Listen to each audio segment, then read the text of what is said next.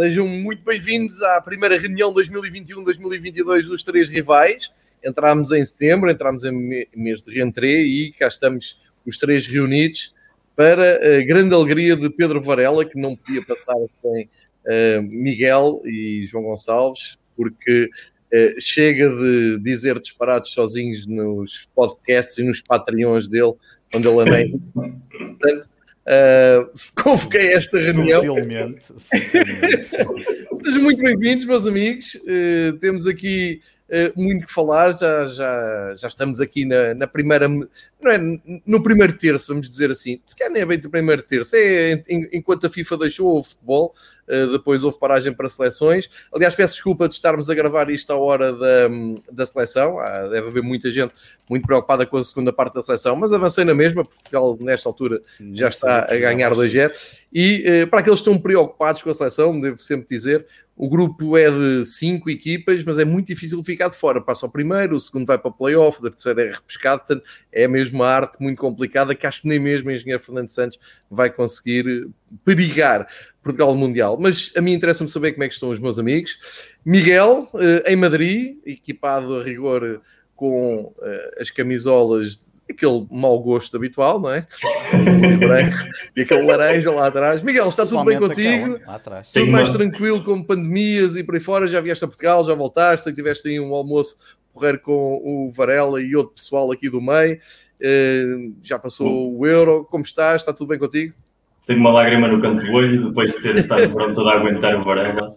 Agora podemos finalmente vê-lo tranquilamente a falar e sim, almocei com ele e faltavas tu, ou seja, foste o único aí que fez, fez falta nessa, nessa comida e para o ano não, não, não estás perdoado. Este ano ainda damos o desconto, mas para o ano tens de estar sim ou sim. E depois, é essencialmente, as camisolas vão mudar ali atrás, a ideia é ir rodando com camisolas bonitas como a que tu trazes hoje, que é, que é impecável. E como dizes bem, eh, estamos aqui outra vez na, na conversa habitual e, sobretudo, para nos divertirmos, para desconectarmos, para fazermos a terapia que, que, sempre faz a referência e que bem falta faz. E ontem estive a aguentar o Barão do Sporting 160 e ele precisa mesmo muito de terapia. Mas eh, vamos tentar dar-lhe uma ajuda aqui durante o resto do ano e, sobretudo, falar daquilo que nós gostamos, que é, que é de bola e dos nossos clubes e das nossas dinâmicas, como sempre fazemos. Pedro Varela, folgo muito em ver-te em casa, porque pelas tuas redes sociais dá-me ideia que tiveste três meses de férias, não é? Um, a não peço já a dizer que sim, um, a, a, exibir riqueza eh, exterior um pouco por todo o país. Mas é merecido. falar do teu fim de semana, se quiseres, é que nem toda a gente é um fim de semana, meu querido. É, nem toda a gente acede às tuas redes sociais, mas eu mas consigo é, aceder. Uh, meu querido amigo, isto é de acordo com as proezas de cada claro, clube. Tu és campeão, claro. podes andar três meses de férias pelo país claro, inteiro, ninguém te leva a mal. Tiveste a poupar 20 anos e, portanto, ninguém, ninguém vai estranhar. Como está o meu querido amigo Pedro Varela, rei dos podcasts, Jogos Olímpicos e por aí fora. E cá está ele de volta. Sempre é, é, há que dizer que agradeço aos dois a disponibilidade, mas mais ao Pedro Varela, porque continua com uma agenda preenchidíssima uh, em podcast. Aliás, em Portugal é difícil abrir um podcast e não levar com o Pedro Varela, não é? Bem-vindo, Pedro. Nos, está nos, tudo bem? Nos culinária também está a falar sobre loteria. Está em todas. Miguel, vai trocar essa camisola que parece um solero da, da, que está ali atrás. Isso aí já, isso era muito giro, mas é, se fosse o cartaz da Olá atrás ficava bem. Muito bem. Um solero, não foi isso que aconteceu. Foi. Exato. Um, está tudo ótimo. Eu com o Miguel ainda ontem também estive, também falei com ele e estivemos a fazer um belíssimo programa. Um, e de resto, cá estamos prontos para, para, para, para aquilo que tem sido o ano passado aquilo que foi, não é conhecido, mas que foi uma, um excelente convívio e, e é sempre aquela questão: é possível falarmos aqui de futebol, de sermos três rivais, de podermos mandar estas nossas piadas, de nos rirmos disso tudo. Um, obviamente, as pessoas nem acederam, nem, nem sabem o que se passa no backstage, porque se soubessem o que se passa no backstage, um, iriam querer ter acesso a esse backstage, nem que fosse a pagar no Patreon. Um, mas, a verdade, mas a verdade é que sabe sempre bem, é sempre muito agradável discutir com vocês, sempre preparado para aqui para aprender e, e pronto, é por aí. Para aprender, gosto dessa humildade. Sim, sim, esta humildade que me. Estamos no mundo de Minas, meu. Não, não, não, não, não, não, não, Esse é o mundo vosso. Eu só quero que o Sporting domine, eu não preciso dominar. E de Mina. Uh, dar aqui as boas-vindas ao pessoal que se está a juntar. Incrível a reação da malta nas redes sociais, no Instagram, no Twitter uh, e aqui já nos comentários também do, do Facebook. Uh, um especial abraço também à, à boa malta do Spanenka.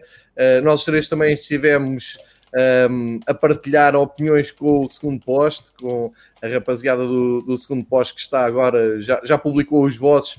Uh, penso que vai publicar o do Benfica hoje, tenho bem a certeza, mas desejar a, a todos uma, uma boa época, ainda bem que, que gostam destes, deste bocadinho em que conversamos um, um, um pouco. Este ano, uh, fazendo um bocado a ponte para aquilo que tivemos desde a época passada para, para esta época, uh, já aconteceu uma super taça, parabéns ao Pedro Varela que voltou a erguer um, uma taça.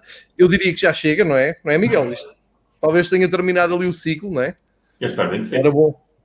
Era bom, porque já é mais, não é? Já estou a ver a gente primeiro acha piada, isto é, é, mais para ti, Miguel, porque a malta acha muita piada vê-los à frente e tal, de repente ganham uma, ganham duas, ganham três e o Miguel já ontem disse, é? já sabe onde é que vai perder uma competição este ano.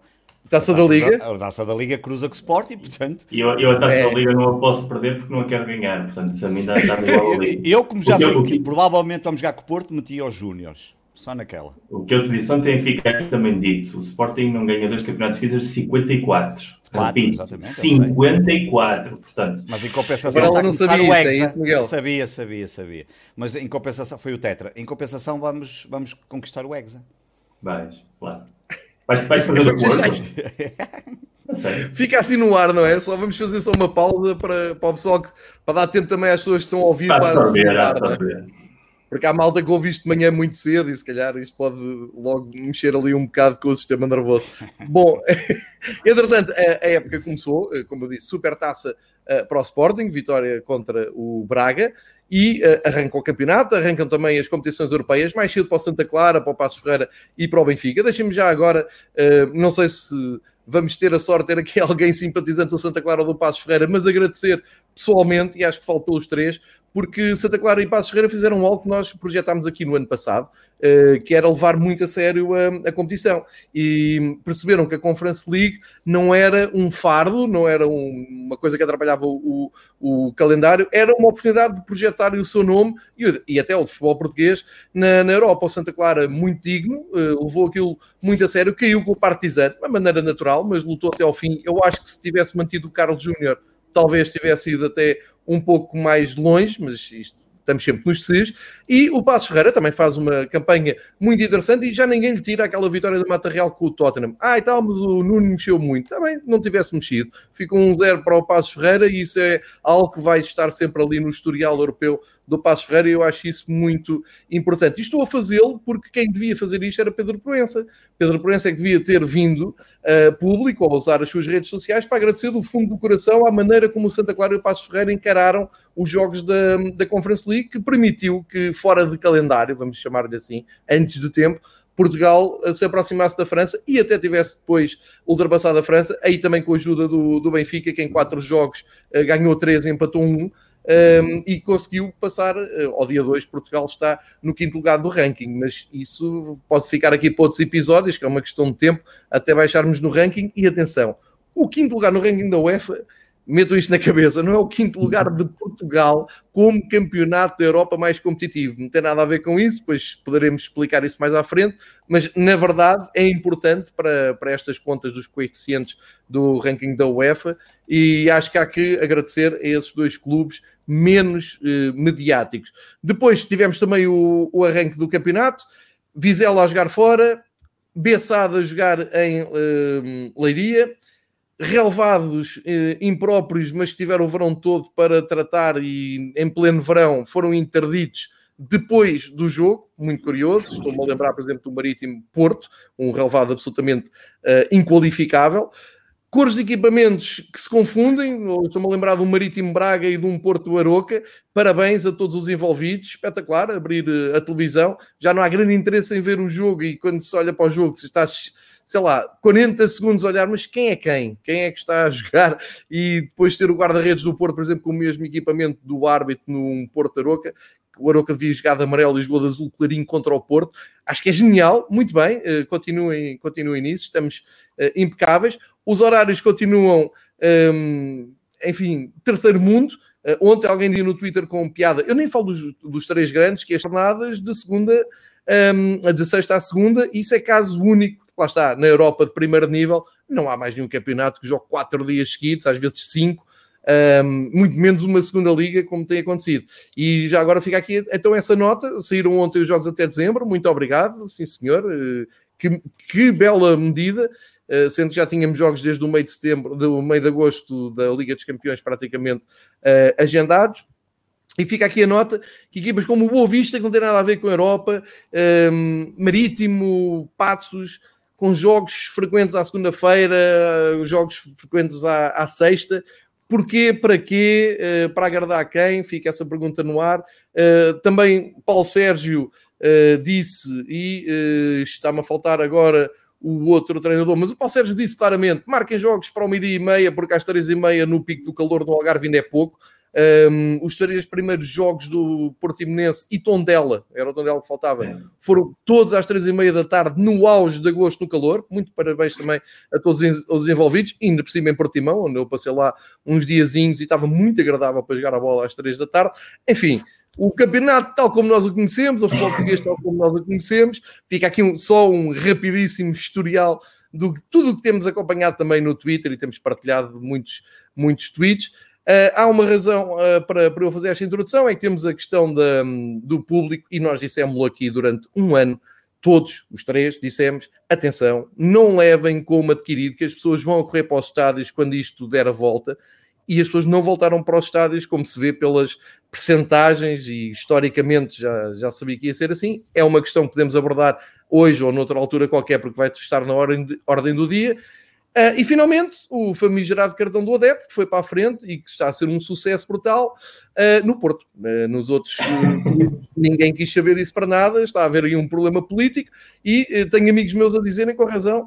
mais depressa vou a Munique, a Barcelona ou até a Kiev, porque sei que não vou ter que tirar cartão nenhum, de certeza absoluta, do que vou a Famalicão ver o Benfica, como aconteceu com o, o nosso amigo Pedro, que queria ir ver o Famalicão Sporting e pedir-lhe o cartão do Odé para ir ver o jogo. Isso é absolutamente impensável. Já agora Lançando podes ficar com esta estatística. Desde agosto, do dia 6 de agosto, foram emitidos um cartão por hora.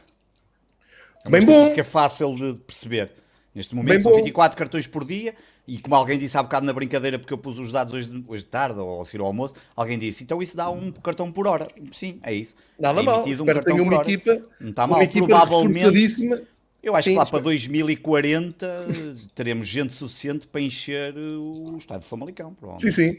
Uh, ainda bem, espero que haja uma equipa uh, paga pelo Estado e por todos nós contribuintes só para tratar desse cartão por hora, porque é uma coisa importante.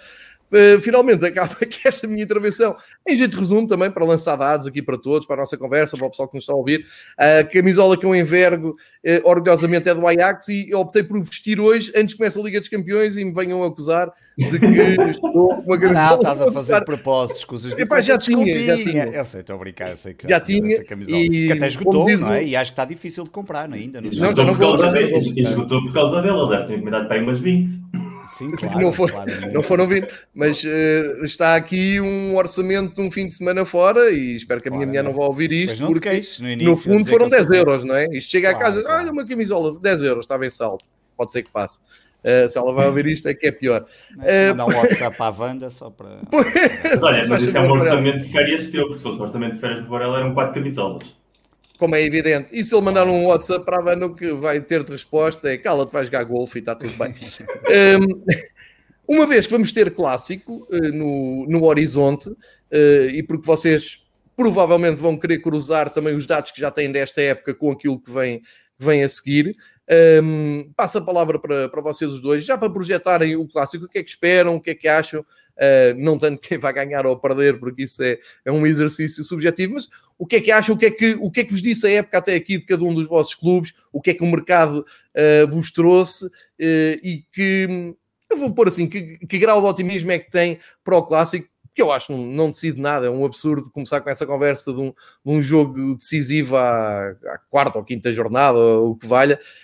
Um, como vimos no ano passado, também tivemos um Sporting Porto cedo e, enfim, uh, vale o que vale. Mas é uma amostra e é já um teste para Um, eu, eu, diria até em pré-cenário de Liga dos Campeões para os dois, Benfica também, mas para os dois que ainda não jogaram na, na Europa, acho que vai ser um ótimo jogo, vai ser o grande jogo desta, desta jornada. E eh, queria saber, posso começar aqui pelo Miguel, queria saber então como é que tu vês nesta altura, não é? uns diazinhos do clássico, com os dados que já tens, com o que vem aí pela frente, qual é o teu estado de espírito e todo o pessoal que siga aqui o Miguel por ser do Porto pode uh, deixar aqui as vossas opiniões da maneira que quiserem.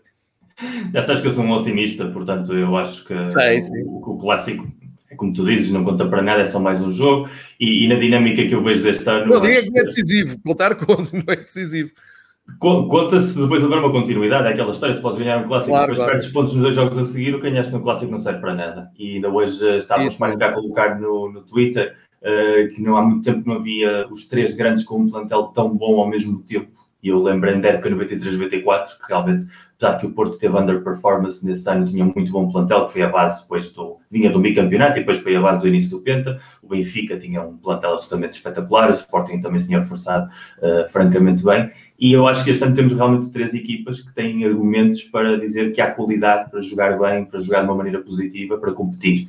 Uh, também estamos pela primeira vez em muito tempo os três na Liga dos Campeões, com o que isso significa, um desgaste similar uh, para todos. De, similar não, porque os grupos não têm o mesmo grau de dificuldade, o grupo do Porto é claramente Sim, mais difícil, é... o do Benfica é intermédio, o do Sporting é claramente mais acessível, mas significa viagens, significa jogar todos a meio da semana jogos de um nível alto. O ano passado o Benfica jogou a Liga Europa, não era a mesma coisa que a Champions, o Sporting não jogou absolutamente nada e, portanto, sacou proveito disso. E isso vai ser muito interessante e eu digo uh, todas as pessoas que queiram ouvir, até dezembro, até saber o que é que vai acontecer com as equipas portuguesas na Europa, vai ser impossível dizer como é que vão ser as coisas dos campeonatos.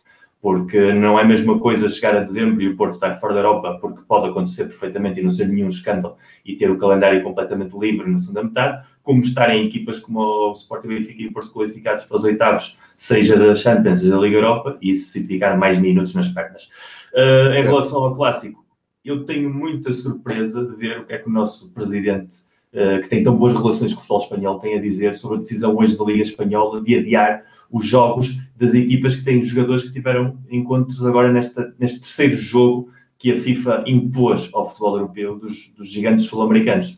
Porque o Porto vai chegar com Uribe e Luís Dias em cima da hora, uh, claramente são duas figuras importantes e titulares. Em Espanha eles viram que havia jogadores do Villarreal, do Barcelona, do Sevilla que não iam poder chegar a tempo, então o que fez? Pegou e adiou os jogos Claro que a Espanha não há taça liga, portanto há mais vagas no calendário que podem ser utilizadas. Mas uh, realmente é uma ideia completamente estapafúrdia. Aliás, eles até tiveram uma taça liga nos anos 80 e acharam que acabaram logo exatamente acabaram logo com isso. Nós é que gostamos de insistir, porque somos, somos fãs de repetir o erro. E, e como ainda estou à espera de qual é, a posição da Liga, não sei qual é o interesse realmente de ter um clássico no sábado, quando os jogadores vão chegar na quinta-feira para treinar um dia e isso faz sentido zero, absolutamente nenhum. Eu sei que a FIFA tem os jogos de poder que nós já conhecemos e teve de encaixar esses jogos em algum sítio, mas claramente eh, há equipas que saem mais prejudicadas do que outras e isso tira ao Porto certo poder de, de trabalhar uh, na ideia. O Sporting ainda por mais teve dois ou três jogadores habilmente lesionados, que acho que já estão todos recuperados. Fico contente pela saúde deles. Acho que é importante para o futebol português sejam todos sãos e de boa saudinha. E sobretudo acho que vai ser um jogo muito entretido porque a coisa que eu mais contente estou do Porto este ano é que não está o Marega. Foi o grande negócio de verão do Porto, foi não ter renovado o Marega, portanto a equipa agora joga de uma maneira diferente, não joga espetacularmente bem, tem muito mais talento à disposição. Não se vendeu, não se fez dinheiro, mas pelo menos a qualidade está ali e, portanto, eu acho que o Porto vai ser uma equipa mais entretida de ver, ligeiramente, menos mais ofensiva. E o Sporting tem, reforçou-se muitíssimo bem. Eu não sei se o Sarabia vai jogar muito ou não, mas é um jogador que traz muitíssima qualidade ao campeonato. Provavelmente das aquisições do mercado é aquele que mais pode oferecer a, a nível de plus, de, de, técnica e de talento, e, e, vai dar muito jeito ao Sporting, que eu acho que não tem uma profundidade de plantel como tem o Benfica e o Porto. Acho que agora mesmo o plantel do Porto Benfica tem um, um, ponto acima do do Sporting, uh, mas mesmo assim continua a ter muitíssimas boas opções. E em relação ao campeonato, um pouco falando do que tinhas dito, eu resumiria tudo muito facilmente. Ouvir os teus domingos desportivos, versão Fever Pitch, porque está tudo lá. E acho que em relação à história dos equipamentos, eu pessoalmente acho que é uma campanha da Liga para que o pessoal vá ao Mar Shopping, à loja da Liga, comprar equipamentos, porque vai ver pois jogos é. de televisão, vai achá-los bonitos, interessantes, e de repente vai ser motivado a cruzar o país de Setúbal até Matosinhos para ir à única pois loja é. que existe para comprar, porque na página web está tudo esgotado. Portanto, mesmo que queiras comprar uma camisola do Vizela, é só do ano passado, porque deste ano já não há. seguramente o Vizela contratou o Cristiano Ronaldo, esgotou o stock e por isso já pagou o orçamento da temporada. E é o que há a dizer sobre o nosso futebol.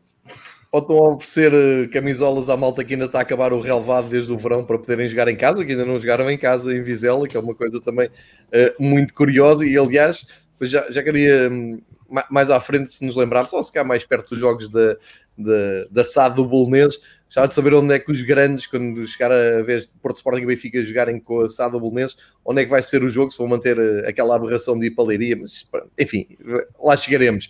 Pedro, tu tens uma supertaça no Bush, vens de um campeonato que ainda estás a festejar e, portanto, um, tens um mercado pelo meio, tens o clássico aí pela frente, já houve aí uma perda de pontos, podia ter sido mais grave se não fosse o grande guarda-redes que vocês têm. Um, qual é o teu entusiasmo? Estás entusiasmado com o mercado do Sporting? Um, convives bem com o facto de toda a gente este ano apontar o Sporting como favorito, que é uma coisa que vocês não estão habituados, tu não estás habituado de certeza. Uh, convives bem com isso? Nem podia ser. Um, Conta-me tudo.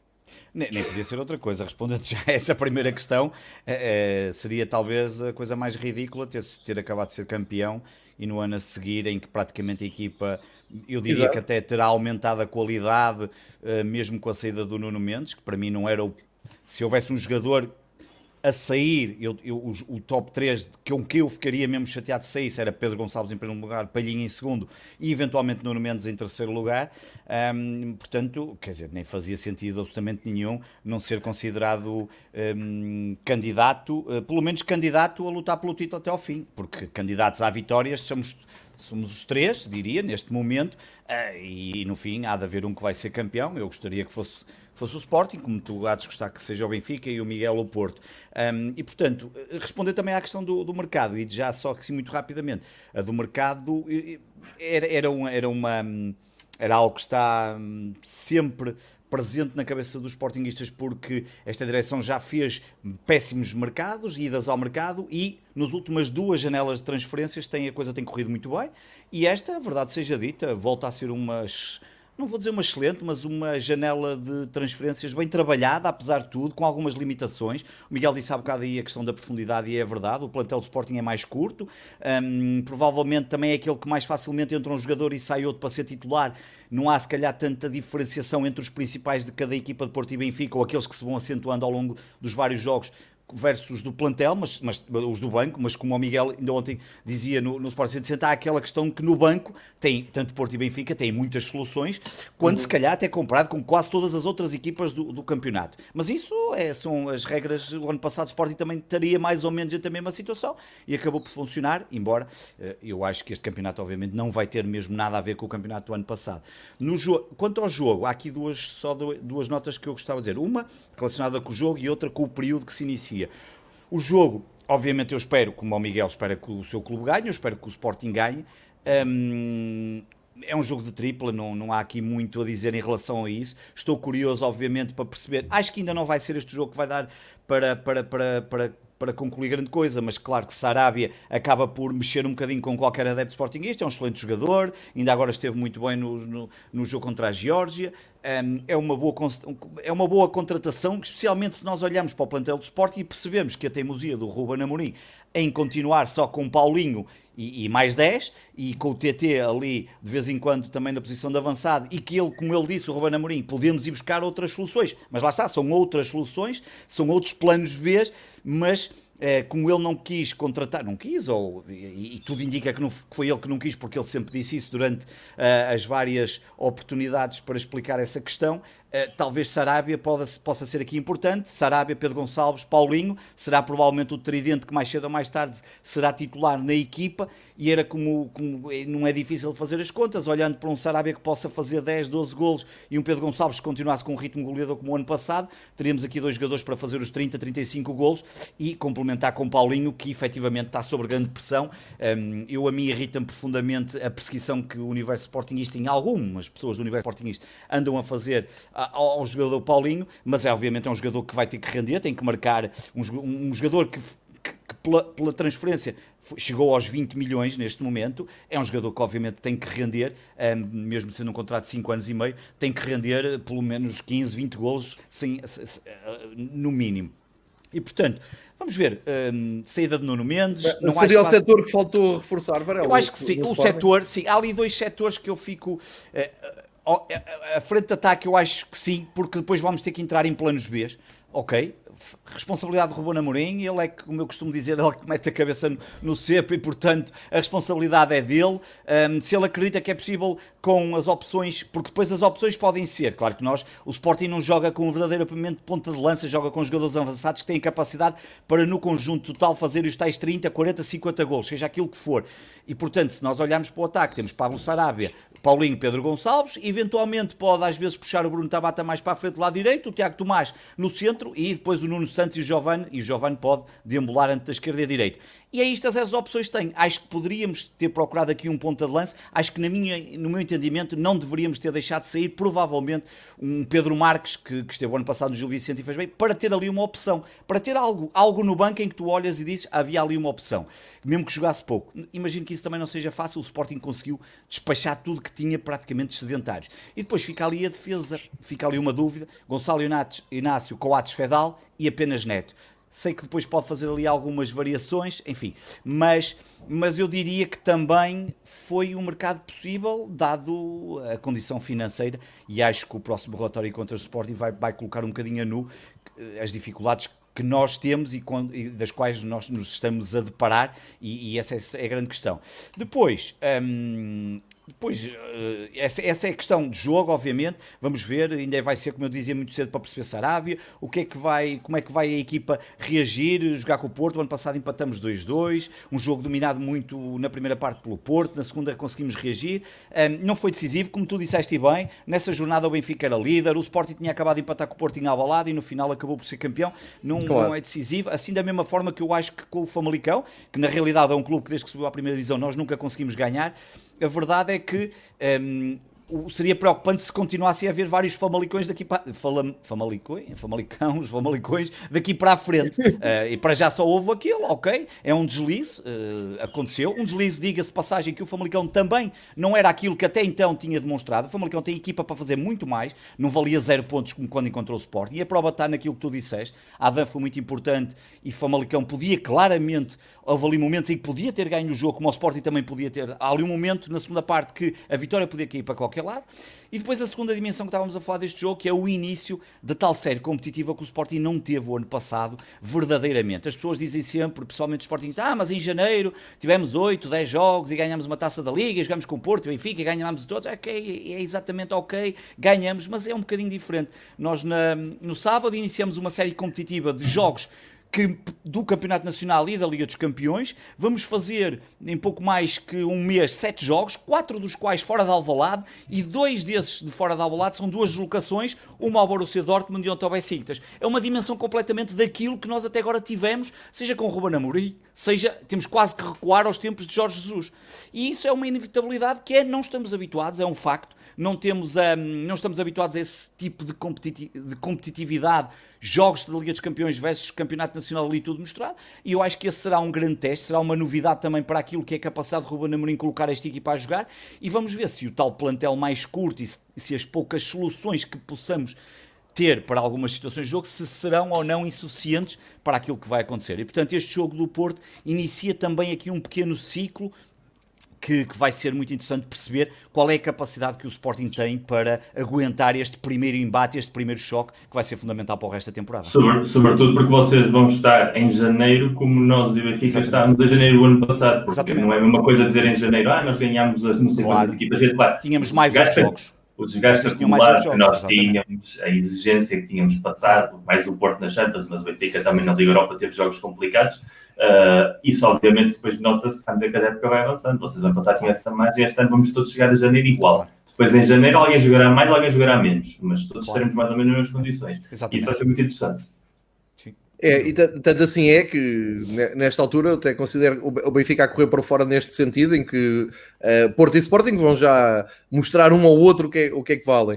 Uh, eu, eu, sinceramente, vendo para fora, eu, eu adorava que fosse um bom jogo, um jogo um, ehm, entretido, um jogo com gols, um jogo bom de se seguir, mas eu prevejo que a coisa, enfim, possa ser entediante, porque uh, ninguém está a fazer muito por proteger o bom futebol. Quer dizer, a maior parte dos jogadores vem das seleções, como disse o Miguel, uh, há esta questão absolutamente absurda de, de, dos internacionais sul-americanos uh, não, não, não terem descanso e alguns que nem podem ir a jogo. O Benfica, por exemplo, recebe uh, jogadores na madrugada em que vai jogar com a Santa Clara.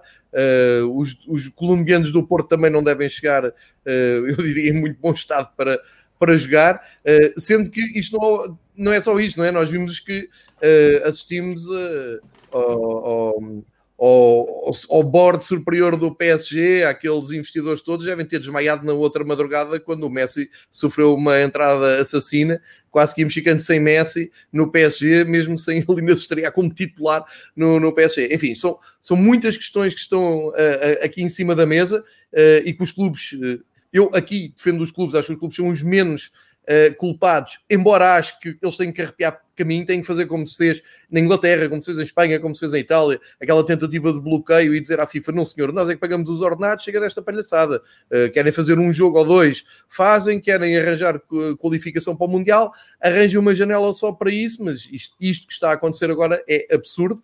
Uh, e, e, no caso do Benfica, até para contrastar, contrastar com o clássico, um, o, Benfica não vai ter nenhum clássico nem nenhum derby, mas a maneira como se encara no universo do Benfica o jogo com o Santa Clara uh, é um bocado com esse peso. Uh, claro que não, não é a mesma coisa, não, não, não vamos ser hipócritas, mas um, Tradicionalmente é um jogo difícil para o Benfica nos Açores, basta ver a última visita uh, no, no, ano passado. Dizem que vai, vai estar de chuva e isso faz-me logo voltar para janeiro e aquela rábula, Benfica ter começado a jogar num dia para acabar no outro, porque o árbitro achou que no meio de um dilúvio estava muito bom para jogar a bola. Uh, vamos ter chuva agora no, no, em São Miguel.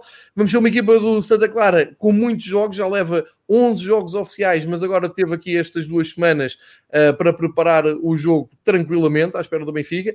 E eu tenho muitas dúvidas que, que, o Benfica consiga chegar a Santa Clara com ritmo suficiente para impor o seu jogo e ter um jogo tranquilo antes de ir para Kiev. É isto que o Miguel disse, é isto que agora estamos a falar, é disto que nós agora vamos ter que viver até dezembro. É um calendário super exigente. Eu acho que aqui também vai valer a experiência dos jogadores, jogadores com mais experiência, o plantel que tiverem mais andamento nestas andanças e que não se deixem uh, amedrontar quando olham para a parede e veem ali a lista de jogos e que não mandem as mãos à cabeça e que tenham calma, isto é jogo a jogo, nós resolvemos isto. Uh, nesse aspecto, e no, vendo do lado do Benfica, um, faz aqui um, um, elogio à equipa técnica do Benfica no arranque do campeonato. Acho que fez muito bem Jorge Jesus em lançar quase todo o plantel. Ele experimentou o 3-4-3, o 4-4-2, uh, eh, experimentou todos os centrais que tem ao, ao, seu dispor, tem dado minutos a quase toda a equipa porque ele percebeu que não vale a pena entrar naquela teimosia de jogam aqueles que eu acho que são melhores, não jogam aqueles que eu acho que não têm tanta qualidade. Uh, e inverter um bocado a pirâmide e olhar e dizer: não, ok, eu vou ter que contar com todos, mais cedo ou mais tarde eu vou ter que contar até com jogadores que se calhar não, não estava hum, no meu plano teórico há um ano, quando ele chegou, uh, e acho que isso foi positivo. Acho que o Benfica ganhou muita bagagem, arriscou, uh, arriscou, por exemplo, no jogo com, com o Tondela. Uh, Benfica sai daquele sistema que tem jogado para começar um 4-4-2, roda muita equipa, há jogadores que respondem melhor, outros pior. O Pizzi, por exemplo, um, considero que nem respondeu nada, não, não, não, não jogou em Eindhoven, era uma peça essencial para o jogo com Tondela, foi uh, substituído ao intervalo. Isso é outra coisa boa do, do Jorge Jesus, está a reagir eh, na hora, está a dizer, ok, isto não está a dar, siga, vou, vou lançar outra, e parece-me, nesse sentido a nuvem é, está um é, pouco é mais. Isso é importante o que estás a dizer, porque significa que o Benfica está a ter continuidade que não teve o ano passado. Ele pode fazer isto este ano porque já sabe o que é que os jogadores lhe podem dar. Ele ano passado entra com aquela dinâmica da pressão da Liga dos Campeões e depois com a depressão de não ter se qualificado a Liga dos Campeões e a partir daí vai acumulando rábulas, mas agora depois de um ano com metade do plantel pelo menos sabendo o que é que podem dar a nível tático, é, com que tática é que se pode ajustar, o que é que lhe pode oferecer o Lucas, o que é que lhe pode oferecer outros jogadores no meio e conhecendo o João Mário perfeitamente como conhece, é muito mais fácil para ele fazer essa, esse teste quando um treinador habitualmente quando chega a um sítio novo procura o seu melhor 11 e diz eu preciso do meu melhor 11 a funcionar pelo menos até eu ter uma estabilidade e depois já vou metendo os outros. E isso é uma vantagem que o Benfica este ano tem e, e acho que ter entrado cedo também porque foram jogos de máxima exigência e a equipa começou a carburar cedo, com muita responsabilidade, e isso vai ajudar pelo menos até dezembro a ter um ritmo competitivo alto. Daí que tens razão, porque acho que o jogo com o Santa Clara é, é, ideal para perder pontos, porque é o único rival que o Benfica podia ter agora nas mesmas circunstâncias. Uma equipa que também entrou cedo, competiu cedo, já ajustou o plantel, ficou Morita, que é super importante na forma de jogar Daniel Ramos. E eu, como as expectativas que eu tenho, agora vamos a dois pontos atrás de vocês, portanto, a expectativa que eu tenho de perder pontos Benfica, o próximo jogo é um delas, porque é, um, é uma ratoeira. E percebe-se isso, percebe-se isso. Eu vou só acrescentar essa adenda excelente que tu fizeste no Universo Benfica, um, só para deixar aqui mais dois pontos. Uh, é preciso lembrar que no ano passado não foi só a marca do PAOK que ficou bem marcada para o resto da época, porque o Benfica, teoricamente, até reage bem depois dessa derrota. O problema tem a ver precisamente com a paragem de seleções do ano passado. O Benfica, até à paragem de seleções, parecia imparável. Cheguei a ler artigos a dizer que o Benfica não era deste campeonato, que está a fazer batota, que investiu muito, que é muito difícil pará-lo, e a seguir à paragem de seleções foi caída a pique. Há muito, eh, e no Benfica há esta consciência que isto é muito traiçoeiro a maneira como a forma dos jogadores muda. Por isso é que eu bati um bocado nesta tecla, que este ano acho que há mais jogadores prontos uh, a irem em jogo. Uh, depois, também aqui uma nota sobre a entrada do Benfica na Liga dos Campeões, um, que eu acho que mais uma vez, como tenho dito aqui no ano passado, e desde que aqui me reúno com vocês, e desde faço também uh, as minhas observações no, no Fever Pitch, quando falo só da jornada, continua a faltar uma coisa ao universo do Benfica, e eu acho que é dentro e fora, é dos adeptos e é dentro do, do futebol do Benfica, que é o seguinte: tem que haver um equilíbrio. As pessoas têm que perceber a história do clube e o contexto da importância do, do, Benfica, não só nacional como internacional. E na noite do PSV eu vi as coisas mais absurdas. Um, desde Malta que não festeja porque pronto, está em, em, em negação e que não gosta das pessoas que estão agora no Benfica, que eu respeito, Uh, mas eu, eu, eu, respeito porque eu também já passei por muito no Benfica, já vejo Benfica desde 80, já levei uh, logo no topo da pirâmide com Fernando Santos, que considero mais nefasto para o futebol do Benfica. Eu sei que poucos benfiquistas concordam com isto, portanto estou à vontade, é a minha opinião, vale o que vale, uh, mais do que os tempos do Vale Azevedo, que também passei, alguns tempos do Damásio complicados e, um, enfim, dois anos estivemos fora da Europa. Só que há uma coisa, eu ia lá sempre e ficava contente quando o Benfica ganhava. Eu nunca quis que o Benfica perdesse para ter razão, nem para haver uma mudança de paradigma no, no Benfica. Mas isto, isto eu respeito toda a gente e cada um tem que viver com o caminho que vai fazendo. O meu caminho é esse. Mas só para vos dizer e partilhar aqui uma ideia de que acho exagerado dizer que é um, é um feito histórico. É um feito histórico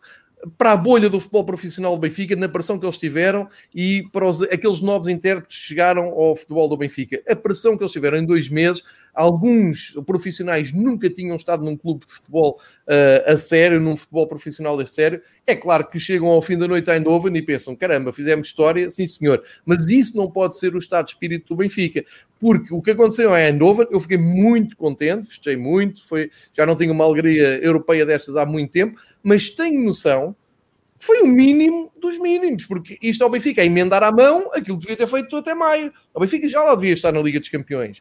Arranjou uma maneira mais complicada de chegar, mas isso foi o Benfica que se pôs nessa situação. Não, não, não, não fui eu, nem, nem, nem foram os adeptos. O Benfica que se pôs nessa situação. Acabou em terceiro lugar no campeonato, que é impensável, e uh, tem, tem uma segunda vida para à Liga dos Campeões. Agarrou a oportunidade, houve eu, eu, diria que houve uma aposta muito forte de novas caras uh, nessa possibilidade. Correu bem, entraram, mas calma, não é mais do que a obrigação do Benfica, mas porque isso, uh, historicamente, ou se quiser na linha do tempo, mais 15 dias e não vale nada. Assim que o Benfica encostar com o Bayern ou com o Barcelona, vão, vamos voltar exatamente à mesma. Sendo que eu vocês não afloraram muito aqui, mas eu queria deixar aqui uma pista.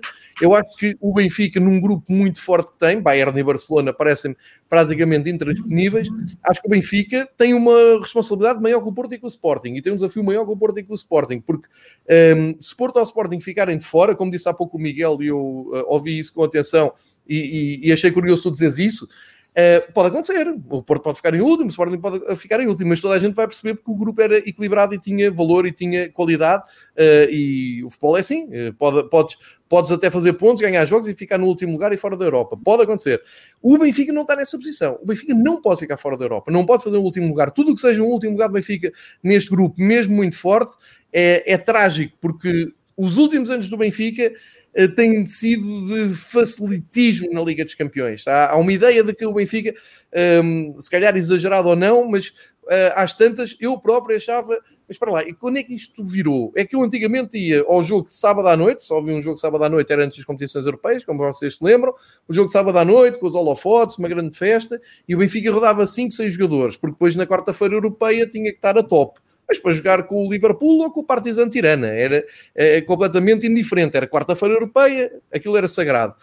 E entretanto, isto deu umas voltas e já estava o Benfica a, a rodar a equipa na Liga dos Campeões para estar a top em Tondela e em Passos Ferreira. Espera lá, eu percebo a importância do campeonato, mas eu acho, de novo, palavra-chave aqui, equilíbrio. E o Benfica tem que assumir uh, essa responsabilidade, tem que ficar à frente do Dinamo Kiev. Se vai ficar ou não, não sei, ninguém sabe mas tem que fazer por isso e tem que mostrar que quer, quer, quer ficar. E depois, uma noite boa, num, numa conjugação de estrelas, tirar um ponto aqui, um ponto ali, ao Bayern ou ao Barcelona, mais ao Barcelona que ao Bayern, que o Bayern não sabe brincar, leva tudo demasiado a sério, não é? Ainda agora na taça Sim. goleou por 12-0 uns pobres coitados, não, não tiveram respeito nenhum por eles. Uh, portanto eu, eu quero deixar esta, esta análise porque eu acho que uma época do Benfica aceitável na Europa é chegarmos a março, março, abril e ainda estar na Europa. Mesmo que seja na Liga Europa, não tenho problemas nenhums com isso. Mas na fase grupos o Benfica tem que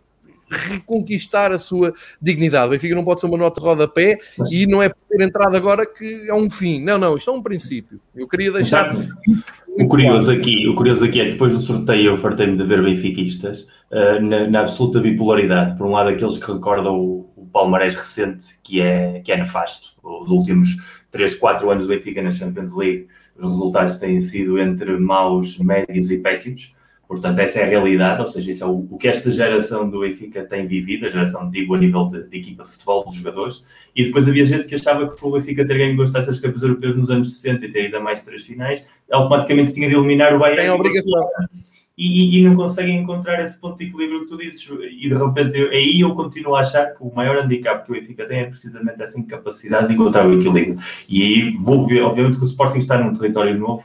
É, aliás, é, claramente um território novo, porque das últimas vezes que o Sporting teve na Liga dos Campeões teve grupos bem mais complicados do que este, e aí sim eles tinham o pretexto de poder dizer eram rivais de um determinado nível que é muito mais difícil competir, houve Juventus, houve Real Madrid, houve Borussia Dortmund na época em que Borussia Dortmund ia a finais da Liga dos Campeões, e portanto este grupo do Sporting não tem absolutamente nada a ver com esse grau de dificuldade, mas o Porto que está lá todos os anos, eu vejo um grupo como o do Porto, e eu que sou um otimista, digo, o Porto pode passar este grupo, porque o Porto demonstrou nos últimos 10 anos, ter um gene competitivo na Champions, que faz com que seja a única equipa que ganhou ao Chelsea o ano passado no jogo da Liga dos Campeões. Campeão, o único jogo perdido com o Porto em Sevilha. Uma equipa que eliminou a Juventus, que tinha apostado tudo e mais alguma coisa em voltar a marcar a Liga dos Campeões e acabou eliminando nos oitavos. Outros anos são outras equipas, mas o Porto acaba sempre por demonstrar nos jogos europeus uh, transforma-se mais ainda e, e, tem aqueles dentes afiados que está a competir, mesmo sabendo que para isso vai ter de sofrer muito, assumindo a sua inferioridade a nível de estatuto, se for preciso pôr um, um sistema de jogo mais defensivo, põe-se e ninguém rasga as vestes, ninguém vai para a rua dizer se não ganhamos a jogar tiki-taka, isto não vale. Uh, as pessoas estão preparadas para todos os cenários. Portanto, eu vejo o Liverpool, vejo o Atlético Madrid, vejo o AC Milan e digo, é complicado, é extremamente complicado. Atlético Madrid, para mim, melhor plantel da Liga Espanhola este ano, mais do que nunca. Portanto, se já estava forte ano passado, este ano está mais ainda. O Liverpool vem de uma temporada dos melhores jogadores lesionados e de repente o Klopp volta a poder montar a sua máquina e se não acontecer nada estranho, vão lá estar os mesmos 12, 13, 14 jogadores que fizeram o Liverpool ser a melhor equipa do mundo há 2, 3 anos atrás, que parece que foi há, há 5, 6 anos, mas foi há 2 ou 3 anos e são os mesmos protagonistas. E temos um AC Milan que é mais nome do que equipa, agora mesmo, é verdade, e que seguramente ainda está num processo de crescimento depois de uma depressão muito grande, mas que San Siro impõe, e San Siro, eu hoje trouxe a o Porto foi a San Siro ganhar, uh, numa época em que o AC Milan vinha de jogar três finais da, da Champions League em quatro anos, e, e, tem um peso muito forte na Europa, e, e, tem nomes no plantel que podem fazer perfeitamente miséria. Portanto, eu sei que esse grupo pode acontecer uma coisa ou outra, mas eu não exijo nada precisamente porque sei que quando vais jogar com os maiores tens de estar preparado para todos os cenários. Podes ganhar, podes perder ou podes empatar não podes é recriminar. Outra coisa é que o Porto estivesse no grupo da Liga Europa com Glasgow Rangers, uh, Slavia de Praga e Levski de Sofia, e aí obviamente que só posso exigir pontuação máxima, porque aí o estatuto é o que obriga. Agora estamos a falar da Liga dos Campeões, meus amigos, aí ninguém pode dizer eu tenho a obrigação de ganhar um Bayern, um Barcelona, um Atlético, um Liverpool, porque ninguém tem, na nossa realidade. Pois é, cada um fazer o melhor. está cada vez maior, o desnível claro. está cada vez maior. Claro, e, os, claro. e, aqueles 10, 12 clubes que, que, que, regularmente chegam aos quartos de final e às meias finais da Liga dos Campeões estão cada vez a distanciar-se mais de todo o resto. Aquilo que o PSG que para mim é o meu novo ódio de estimação para esta temporada, é o PSG. é Pai, ódio mesmo para ela. É mesmo, eu quero que aquilo corra tudo mal, eu quero que eles percam tudo e mais Pronto, alguma Já sabemos, coisa. Sporting os oitavos de final da Champions contra o PSG, já sabemos o que é que vai acontecer. Não, na final, não há oitavos a fazer a coisa, faz a coisa direita. Na final com um golo de Sarabia na... Eu só me estou a lembrar do Bayern. Não, mas a verdade, até pode acontecer, sabes que eu não me importava que acontecesse um Bayern como aconteceu ao Sporting de 5 em 5 anos se eu lá tivesse as 5 vezes sempre. Percebes? Não, lá está, porque é, é, esse, esse, é, é, a lógica é: se eu estivesse lá cinco vezes seguidas na Liga dos Campeões, eu não me importo o que aconteça. Olha, mas aí não me importo eu, eu, sentido, volto... não me importo do sentido, opá, porque é aquilo que o João diz: o Bayern é aquela equipa estupidamente que, que parece aquele puto rico que vamos todos jogar para a bola na rua, para a rua e os gajos têm a bola, dominam, ganham-nos a todos, porque é o único que está de chuteira, os outros estão descalços e não sei o que mais e partem aquilo tudo. e essa é a lógica que, que e portanto, eu estava eu estava a falar aqui do caso do PSG porque obviamente é, acaba de ser uma brincadeira, mas no sentido em que pá, o, o, desnível está a ser absolutamente hum, estonteante. Acho que, eu acho que vamos chegar a uma altura, em vez de andar a discutir agora FIFA versus UEFA, se vamos ter Mundial de dois em dois anos, pá, qualquer dia há competições todos os anos, todos os meses, eu, eu nem sei, eu, enquanto não, já parece daqui um bocado eu a fazer podcasts, melhor é pôrmos competições todos os dias, mas, mas, mas, essa, essa realidade, em vez de discutirem coisas sérias, como se calhar hum, uh, os market, uh, as equipas, os salários para as equipas, o, um fair play eh, financeiro que faça sentido. Pá, eh, eh, porque senão, qualquer dia, o desnível é tão grande, tão grande, tão grande, pá, que Mas nós queres discutir uma coisa já séria, temos a própria Superliga séria. dentro da Liga dos Campeões. Queres, é? queres discutir uma coisa séria? Tu disseste que o Sporting tivesse, não te importavas ser goleado se estivesse lá cada 5 anos. O Porto passou sim, isso. Claro. O Porto foi goleado pelo Liverpool há 4 anos atrás, e está lá sempre. Raramente Exatamente. falha. Falha uma vez cada 6, se a coisa corre mal, não tem nada. Mas aí eu volto onde começou o João a falar hoje. Uh, volto ao Santa Clara e volto ao Passos de Ferreira. Queres ter três equipas nas Champions que há uma possibilidade que pelo menos nós os três, e se algum ano a coisa correr bem ao Braga ao Braga, possa ganhar essa experiência, acumular jogos, ganhar essa dinâmica, reduzir distâncias. Então, os Santa Claras, os Passos de Ferreiras, os Vitórias de Guimarães, essas equipas que acabam por cair eventualmente nas Ligas Europas e agora na Conference League, vão dar a cara para somar os pontos que vão poder para estar lá. Porque depois, quando o Porto Benfica e Sporting estiverem na Champions a jogar com o Bayern e com o Barcelona e a perder, que é o cenário mais lógico, isso a nós vai-nos tirar pontos. Porque vamos estar a competir com os melhores. Claro. Nós temos que ter um plano B para manter-nos lá. E esse plano B significa, se o Sporting, se o Porto ou se o Benfica tiverem de ir para a Liga Europa, que se comportem como uns senhores e que se comportem que compitam, que é coisa que não tem acontecido quase nunca, salvo raríssimas exceções. E que quando clubes como o uh, Boa Vista, Guimarães, Marítimos, Passos Ferreiras, Tondelas estejam na Liga Europa e na Conference League, que haja um apoio a esses clubes de verdade por parte das instituições, que o calendário também lhes ajuda e eles, da mesma maneira que trabalhamos muitíssimos calendários para supostamente ajudar os grandes. Como tu disseste bem, onde é que está o Pedro Proença a falar das campanhas espetaculares para a realidade que eram de Passo e de Santa Clara? Trabalhamos as condições para que esses clubes através da distribuição dos direitos televisivos, tenham maior poder, através da forma como constroem os plantéis, possam somar pontos, que é para depois nós, que brincamos aos ricos e aos senhores e aos, e aos grandes, depois possamos estar regularmente na Champions League a fazer estofo, a criar condições para que um ano seja um nos oitavos de final, outro ano sejam dois, eventualmente, e tentar, porque a Superliga tu não a vais quebrar de cima. Tu, o poder financeiro está lá. O que tu tens é de criar no teu microcosmos condições suficientes para elevar a qualidade do nosso futebol aquilo que ninguém quer saber em Portugal a começar pelas instituições. Se tu elevas a qualidade média do nosso futebol, se tu fazes com que o Santa Clara não tenha de perder um Carlos Júnior e possa ter dois anos um projeto sustentável, ou o Vitória Guimarães e Marcos Edwards conseguiu manter, se essa dinâmica existir e começares a ter equipas portuguesas nas meias finais da Conference League ou nos quartos de final da, da Europa Liga todos os anos, isso vai criar uma bagagem que nos vai permitir não competir com o poder financeiro, porque isso é absolutamente impossível, claro. mas o futebol são 90 minutos e jogam um contra o outro, 11 contra 11, e, e encontras maneiras, subterfúgios, para reduzir essas distâncias que já existem. E isso é inevitável e vão sempre existir, até porque há um romanticismo com o futebol antigo, e eu que já sabes que sou o Saramago dos Antes Europeus, sou historiador de futebol, a diferença económica sempre foi gigantesca no passado. O que passa é que não eram estes números, eram números muito mais pequenos, realidades muito mais locais, Mas, obviamente, o dinheiro que o Porto Benfica e o Sporting tinham nos anos 60 não tinha a CUF, não tinha o Barreirense e não tinha claro, o Sporting Braga na altura. Obviamente. Se o Benfica e o Sporting estiveram a lutar pelo zero porque tinham dinheiro para isso e puderam reter jogadores desse perfil, foi porque havia esse poder financeiro que outros clubes, provavelmente, tivessem jogadores desse perfil, não iam poder nunca fazer. E essa é a realidade e temos de ser honestos. Nós somos grandes porque há pequenos em Portugal. E somos pequenos na Europa porque há grandes na Europa. Isso existe Miguel, Deixa-me só dizer que tu há pouco disseste aqui uma coisa importante que é, um, é preciso que uma coisa importante que eu quero eh, realçar que é a questão um, também se dissesse mais que uma também não pode ser, não posso elogiar-te muito e vais para de clássico, mas que é, é a questão de eh, a Liga tem que fazer mais pelo futebol competitivo e não sei mais, eu, eu aceito isso eh, fica assim só a nota de curiosidade, hoje o orçamento da, da Liga, portanto as contas da Liga foram hoje aprovadas durante esta tarde com um, um lucro de 1,1 milhão de euros Portanto, há seis anos consecutivos que a Liga dá lucro, dos quais foram aprovados que desse 1,1, 850 mil euros vão ser distribuídos pelos clubes eh, profissionais, eh, nomeadamente aqueles que têm passado mais dificuldades, como são praticamente todos.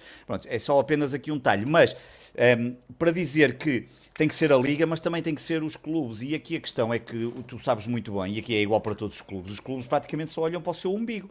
Não há aqui uma estratégia de quando nós queremos uma liga mais competitiva, quando nós queremos melhorar o futebol aqui em Portugal, tu não vês Amarelo, isso acontecer. hoje estava a dizer isso, amigos meus estavam-me a perguntar vês, pelas horas claro. dos jogos do Benfica, claro. uh, porque é que é segunda-feira. Varela, é isso mesmo. Eh, eu desculpa interromper, eu vou-te já dar Exatamente. a palavra, mas é, é claro. é, muito importante que as pessoas que nos estão a ouvir e que se, se interessam por estes temas mais paralelos aos nossos clubes, que entendam que, por exemplo, a marcação de jogos que saiu ontem, aquilo não cai do céu. Aquilo não há uma pessoa a pensar, ok, vamos fazer. Não, não, aquilo são os clubes, é o que o Varela acaba de dizer. Isto é importantíssimo claro. as pessoas meterem isto na cabeça. Aquilo é um braço de ferro do demo gigante, horas e horas fechados numa sala, um representante Exatamente, ou dois de cada clube, claro, claro. e cada um a pensar em si, ninguém, e mais. Não há um único representante, nenhum. Se quem disser isso está a mentir, que pense, é pá, esta hora não, quer jogar aqui, segunda, é né, para esta hora não, porque não dá jeito aos adeptos. Isto não existe.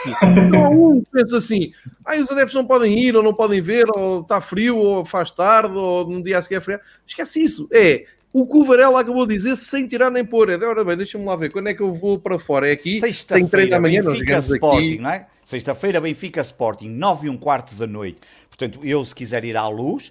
Um, já não vais que eu não deixo. Não, não, deixas, isso é o que vamos, vamos a ver. Mas liga aqui para o Rui Costa e trato já disso.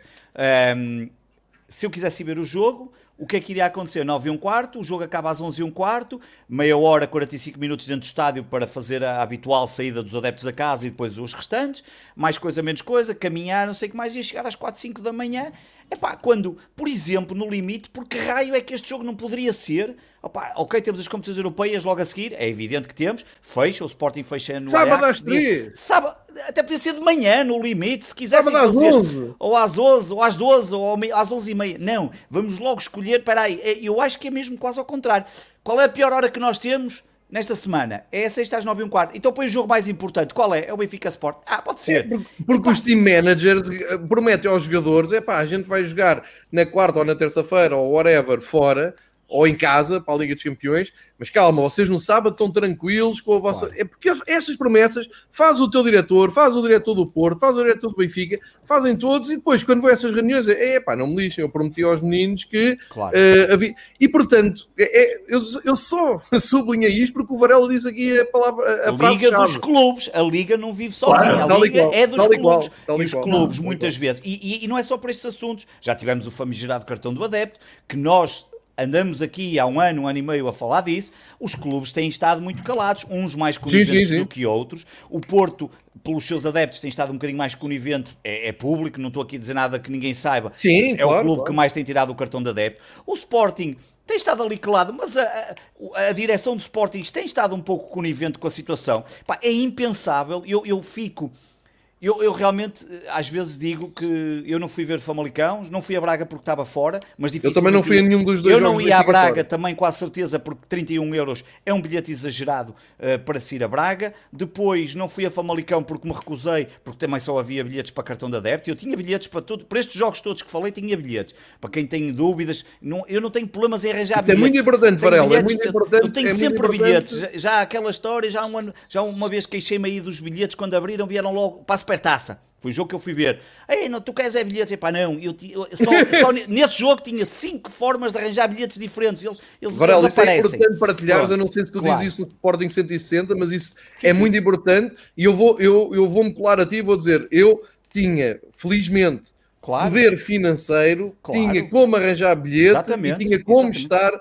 em um, Barcelos e em Moreira de Cores. Eu não fui, Exatamente. não não vou com esta conversa do cartão do adepto Exatamente. e dos bilhetes que são dados quase por favor e Exatamente. por... Não, não, comigo também não contam, estou Enquanto com o Varela for obrigado ao cartão claro, de adepto, não, não mete os pés. E, e isso leva-me a outra questão que já tínhamos falado aqui, que é desligo-me de futebol. No outro dia escrevi um texto sobre essa questão. Não tenho problema nenhum. Continuarei a gostar do Sporting tal e qual como gosto. E, e a família, obviamente, é um ponto absolutamente fundamental. A mulher, os filhos, obviamente, os pais, a família direta. O, o futebol, tem, o futebol e o Sporting têm um, um papel gigantesco, obviamente, na, na, no meu dia a dia. Não, não há do, como é no teu dia a dia, João, como é do, do Miguel. Estou a falar mais do João neste caso porque está cá em Portugal e porque, obviamente, também vai aos estádios. Mas querem cartões de adeptos, querem nos pôr fora, não tem problema nenhum. Da mesma forma que eu me desabituei de ir ao futebol na, na pandemia, eu não tenho problema nenhum Isso em mesmo. deixar de ir ao futebol. Custou-me, custou-me. No dia em que fui, acabou o jogo de Famalicão, eu participo sempre no clubhouse de um amigo que hum, até por, por, porque eu depois gravo o pós-jogo para o Patreon do Sporting 160, me deixa logo falar. Eu estava até nervoso a falar, porque estava tão chateado de ter, ter sido obrigado a ficar em casa, num jogo que é 30 km de minha casa, e não poder ver o Sporting, pá, que eu fico a pensar, ok, querem que eu fique não tem problema nenhum, se calhar é sou eu que estou mal, se calhar eu é que é estou isso. mal, o que interessa são os adeptos do coisa. E no caso Sport, que era o que eu ia dizer, e para terminar, e só duas coisas que vou dizer. Uma, pá, é vergonhoso o que o Sporting fez. O Sporting bloqueou a curva mais importante do estádio, na minha opinião, que é a curva sul, independentemente de ser das claques, porque a curva sul em Alvalade não é ocupada só pelas claques, é a mesma coisa que dizer que o setor dos no-name é só ocupado por no-name, não é? São, podem ser no-name, podem ser pessoas que, que se identifiquem por estar ali, por gostarem de ver o futebol, seja de pé, seja com amigos que lá estão, ou quem diz isto diz no, nos Pedragões, a mesma coisa nas curvas. E o Sporting tem aquela curva vazia há não sei quantos jogos por causa do, do cartão de adepto. E, portanto, está um pouco conivente, está calado, está ali, os clubes estão um bocadinho naquela ah, quando isto acabar, imagina que o cartão acaba. Ah, pronto, até acabou, então até ficam bem. É um bocadinho aquela coisa que mais gelatina estão ali a, a tremer. Pronto, esse é um ponto. E o segundo, enfim, um segundo já é o mais particular. Pá, é vergonhoso os bilhetes que estão a ser, os preços que estão a ser praticados em Alvalade. Não, não faz sentido nenhum um sócio estar a pagar entre 20 e 50 euros. Oh, Varela, posso fazer uma pergunta exatamente nesse sentido? no, no, levantamento que eu tenho posto aqui no Fever Pitch de, na versão domingo esportiva, vamos dizer sim, assim, sim, sim, há uma coisa muito preocupante. Os dois jogos em casa do Sporting mandam o Sporting para meio da tabela de assistências em casa. O, o problema um é só o preço dos bilhetes, é que é muito estranho. Sporting campeão nacional, não, não pode ser, não pode ser, não pode ser. Marítimo, e, não. Uh, jogou com o Bessade e agora falta-me o outro em casa. Uh, e agora outro, o Vizela, ganhamos 3 Vizela, 3 Vizela. 2 exatamente. Ou, é, ou são os adversários. E não vamos escutar com o Porto, João, é o que vai ser mais impressionante. Agora vais ter 50%, e ontem falei isso com o Miguel, vamos ter 50%. O preço dos bilhetes está a ser impactante para muita gente, é um facto. Okay. Eu, eu okay. conheço pessoas. É transversal, que, mas é transversal. É transversal, Porto, sim, sim. É transversal, é. Porto, Sport e Benfica. Sim, claro. E Braga. E também há, um outro, e há outros casos. Eu não sei, hoje Braga, Benfica há outros jogo, casos. Vi bilhetes para o Boa, Benfica Boa Vista a 10 euros. Para, pois, para no Sporting não houve. 20 euros, 15 e 20 agora. O, okay. o, o, o, bilhete mínimo até agora foi 15 euros. Okay. Para o Porto e para o Ajax é 20. Pá, eu tenho pessoas que estão habituadas a ter a Gamebox ou coisas assim. Claro, essa é a grande caso. questão. E a grande questão. Eu tenho pessoas que ainda ontem estavam-se a queixar no Sport 160 e no fim de semana que querem ir ver Porto e Ajax no sábado e no domingo, e no coisa, vão levar o filho, um tem um filho, outro tem dois filhos, e não sei como é. Pá, vão pagar, chegam a pagar 300, 350, pá, por dois jogos. É uma coisa inacreditável que não faz sentido nenhum. E agora estou muito curioso para ver o que é que vai acontecer no sábado, em que vamos ter 25 mil pessoas, ou 24, ou 23, tudo bem, 2 mil bilhetes para o Porto, seja o que for, teríamos que lá pôr 20 mil. mil. Exato, não, 50%. 50%. 50% ah, desculpa, uh, desculpa, estupidez. Nós, sim, nós teríamos que meter lá 20 mil. Vamos ver o que, é vai acontecer. Desculpa. Tenho muitas dúvidas que aqueles preços, ainda por cima, com, a, aí, aí com dois jogos grandes. Claro, eu sei claro que é. O que devia ter sido feito, mas eu sei porque eu já falei. Eu já falei com as pessoas e sei. Fazer uma sim, política sim. em que quem compra lugares anuais comprasse o lugar anual, facilitar a renovação dos lugares anuais, Red Pass, lugar anual do Porto, lugar anual do Sporting, e que depois o que pagassem mais fosse descontado eventualmente na renovação. Um cartão pré-pago. Era tão fácil fazer um cartão pré-pago. Uma coisa assim. Criar umas condições que permitissem que o que tu estás a gastar mais agora possas receber depois. O que estão a fazer é precisamente ir à cata do adepto uh, convencional, digamos assim, ou aquele que está desesperado por ir ao futebol, mas sem ganhar nada com isso. É tratar um sócio ou uma pessoa que tem um lugar há muitos anos como o adepto que vai ao futebol uma vez cada três meses porque lhe apetece ir. E isso é uma decisão exclusivamente dos clubes, que depois utilizam a desculpa de que o governo não lhes dá um plano organizado para eles poderem prever quando é que vão ter determinado número de assistências, escorrem a, a, a responsabilidade para as autoridades, mas que realmente o mais lógico seria todos termos um volume de lugares anuais nos três clubes que se fossem todos renovados tinham dado uma, e eu acredito que a imensa maioria de quem tem lugar anual provavelmente o renovaria nos jogos em casa pelo menos, e isso depois daria uma margem para se quisessem jogar com esses bilhetes nessa renovação ou até na do ano seguinte, utilizar como um desconto. Deixa-me só dizer duas coisas para terminar, João, que tu disseste bem, porque há essa dúvida e nós não temos ainda as respostas, mas vamos ter em breve, que é uhum. é para, para ir àquilo que tu dizes, que é, então o Sporting é um clube campeão, não ganhava há 19 anos e nos dois primeiros jogos de campeonato não esgota 25% do seu estádio. Isto, isto não são não 33. As camp... uh, 25, 33%. Isto não são as campainhas em albalado e não há ninguém que seja capaz de pensar, bem, será que o problema é preços de bilhetes? Se é um, e depois faz aqui duas dúvidas que, que, que, vai de encontro ao que tu dizes. Uma, vamos ver se as pessoas não se desabituaram de ir ao futebol e estão mais e estão com receio. Por ainda estamos também... só o número E também por ser férias, que tenho dúvidas. Vamos ver. 9.006 pessoas. 9.006 pessoas. E um, isto foi o primeiro, não é? Sim, era, segundo, nem metade, foi um bocadinho mais que metade, que era 17 mil, o máximo. Um, Portanto, no segundo Sporting foi 13, 13 é? mil 13 mil. Exatamente. Onde o é primeiro é foi, exatamente. O primeiro foi à volta de 50%. Primeiro jogo do campeonato, és campeão, regressa ao estádio, nem 50% das pessoas que podias meter metes, ou mais ou menos 50%. No segundo jogo, estás com uma boa dinâmica, ganhaste, foste ganhar a Braga, és campeão, voltas ao Alvalade, não sei o quê, supertaça aquilo tudo, tumba metes 13 mil em 17 mil, desconta ali 2 ou 3 mil lugares que, que, ridiculamente estão fechados por causa da bancada sul, que são atribuídos ao cartão da adepto. Podias ter posto 14, 15 mil, não meteste e metes ali 13 mil. Ficaste mais próximo. Vamos ver agora com o Porto e com o Ajax como é que são as, as assistências. Mas realmente, eh, às vezes os clubes continuam a preferir a, eh, a velha regra de é preferível ter bilhetes a 20 euros e meter 9 mil do que ter 17 mil a 7 euros e meio, em que o dinheiro provavelmente é mais ou menos a mesma coisa e até tinhas mais apoio, mas não, é a maximização do lucro e quando às vezes essa questão da maximização do lucro tem que ser bem trabalhada, não sei se está a ser bem feito ou não no, no Sporting, não ponho isso em causa, acredito que, haja, que exista gente, nomeadamente operacional, como há em todos os clubes, que sabem perfeitamente se podem aumentar, se podem mexer, não, mas o que é um facto é que o futebol a estes valores está caro e eu dei vários exemplos. No outro dia, Moreirense Braga custava 15 euros para um adepto do Braga, vergonhoso. 15 euros para ir ver o Moreirense Braga é vergonhoso. Curiosamente, nesse fim de semana, primeiro jogo em Old Trafford, os adeptos do Leeds United pagaram no máximo 30 libras para ir ao Old Trafford, 30 libras que é o valor máximo que continua fixado pela Premier League é. este ano. Na Liga Francesa, como não há tanta hum, diferença, não é como cá, não é? Nós cá temos, o, temos os três grandes e há muita movimentação a casa do, como visitantes. Na Liga Inglesa, Francesa, o bilhete máximo é 10 euros, mas a média de adeptos que vão fora são 284, muito pequenina, só nos grandes jogos grandes, das grandes locações é que acontece algo diferente, mas também está tabelado.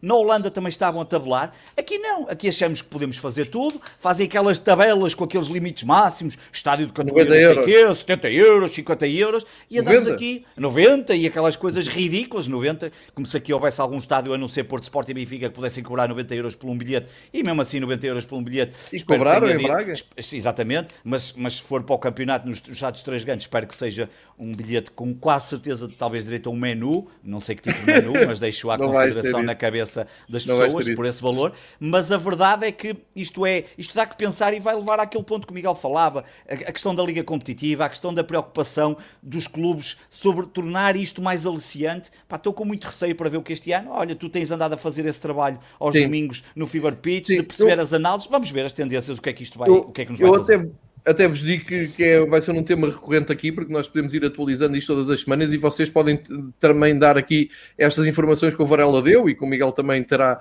sobre, sobre o Porto ao longo do campeonato, ao longo da, da, das ações de marketing. Mas a, a, minha ideia, eu sou muito pessimista nisto, a começar no meu clube e olhando Uh, para, o, para, o, resto dos clubes. Uh, foi algo que nós, eu já disse aqui neste episódio, vou repetir, foi algo que nós repetimos aqui invariavelmente, todas as semanas dizíamos: não pensem que os adeptos vão correr para os estádios quando as portas abrirem, porque os espetáculos são miseráveis, porque não se fez assim tanto por melhorar o futebol e porque as pessoas, entretanto, habituaram-se a. Espera aí, mas se eu pagar, uh, sei lá, 30, 40 euros para ter Eleven em Sport TV uh, eh, e vejo os jogos todos, em vez de andar eh, de carro à noite, depois de ir ver o Benfica a Guimarães e voltar para casa, atenção que isto mudou e eu não estou, eu estou com o Varela, 100% com o Varela. Não, não vejo ninguém realmente muito preocupado, mas vamos lá chegar. A gente, à medida que vai avançando na época, vamos lá chegar com, com toda a certeza. Vocês já falaram aqui do, do clássico, já se falou aqui também do Santa Clara e de como chegámos até aqui. Um, e eu aqui propunha nesta versão 2.0 das nossas conversas no, no Fever Pitch, um, no, no aturar trabalho que nós temos de bastidores a preparar cada episódio. não, não, não, não preparei nada disso. Mas, mas, mas, disse aqui aos meus eh, companheiros, deixa-me só pôr aqui a, car a carregar o portátil. Um, era engraçado nós, para, eh, para a reta final de cada, cada episódio, uh, conseguirmos trazer aqui uma sugestão de, de cada um fosse o que fosse. Não, ah, isso trouxe. Ah, isso completamente trouxe. livres de. Já estou mais descansado.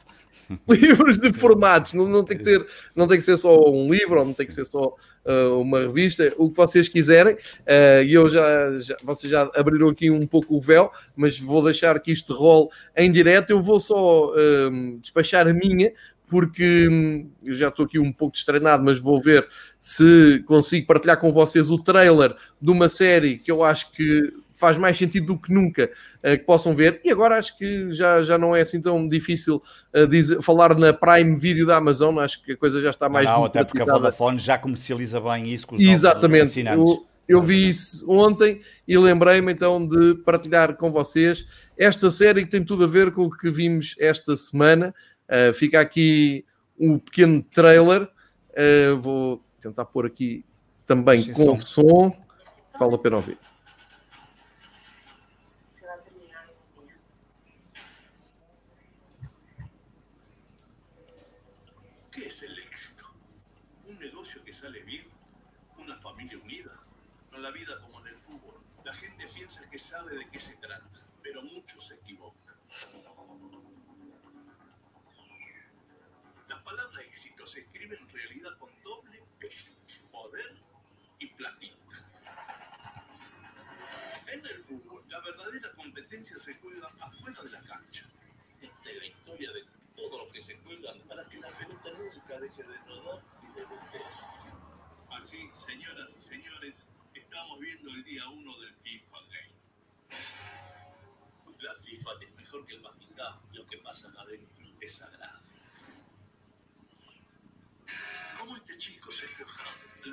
Presidente de la Confederación Chilena de Fútbol.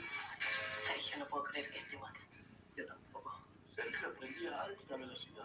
Hay mucha gente que a mí no me quiere ver arriba. Tu juventud al menos está haciendo. ¿Qué vas a saberte de fútbol? Mucho más que tú. Cortemos nosotros y ya veremos quién paga mejor. Es la vida que merecemos, Sergio. Si no controlas tu destino, alguien más lo va a hacer por vos. ¿Qué piensas, Chadwick? ¿Crees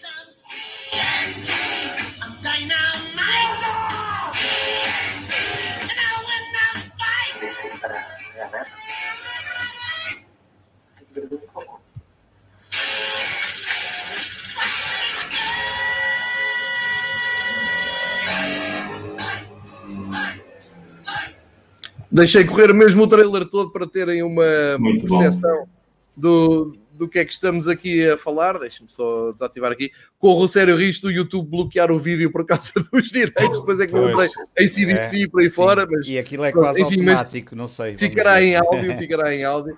Para quem seguiu. E já agora agradecer aqui ao Coelho Brás que dá a informação que eu ia acrescentar. Está a ser gravada a segunda série, a segunda temporada no, no Uruguai e o nosso Albano Jerónimo, um ator que ficou ainda mais conhecido em tempo de pandemia por participar nos diretos do Bruno Nogueira, grande ator, vai fazer de João Avalanche no, na segunda temporada. Eu já vi a série toda, aquilo uh, tem tanto de cómico, é muito romanceado, como é evidente, está tipo uma novela, mesmo quem não gosta de futebol vai ver aquilo e vai gostar, mas minha Nossa Senhora, se aquilo, se aquilo é assim, e eu, eu acho que eles ainda dizem aquilo por baixo, é absolutamente assustador e explica muito o que aparece na Comball, e portanto fica aqui a minha sugestão, El Presidente, Amazon Prime, vejam que vale a pena e aprendem sempre ali mais qualquer coisa. Passo para o meu amigo Pedro Varela e para a sua sugestão desta semana. Olha, eu, eu uh, a sugestão, é, uma já tinha trazido aqui, só vou falar dela porque, porque tive a felicidade, devido ao almoço que o Miguel acabou por marcar e acabamos por ter. Eh,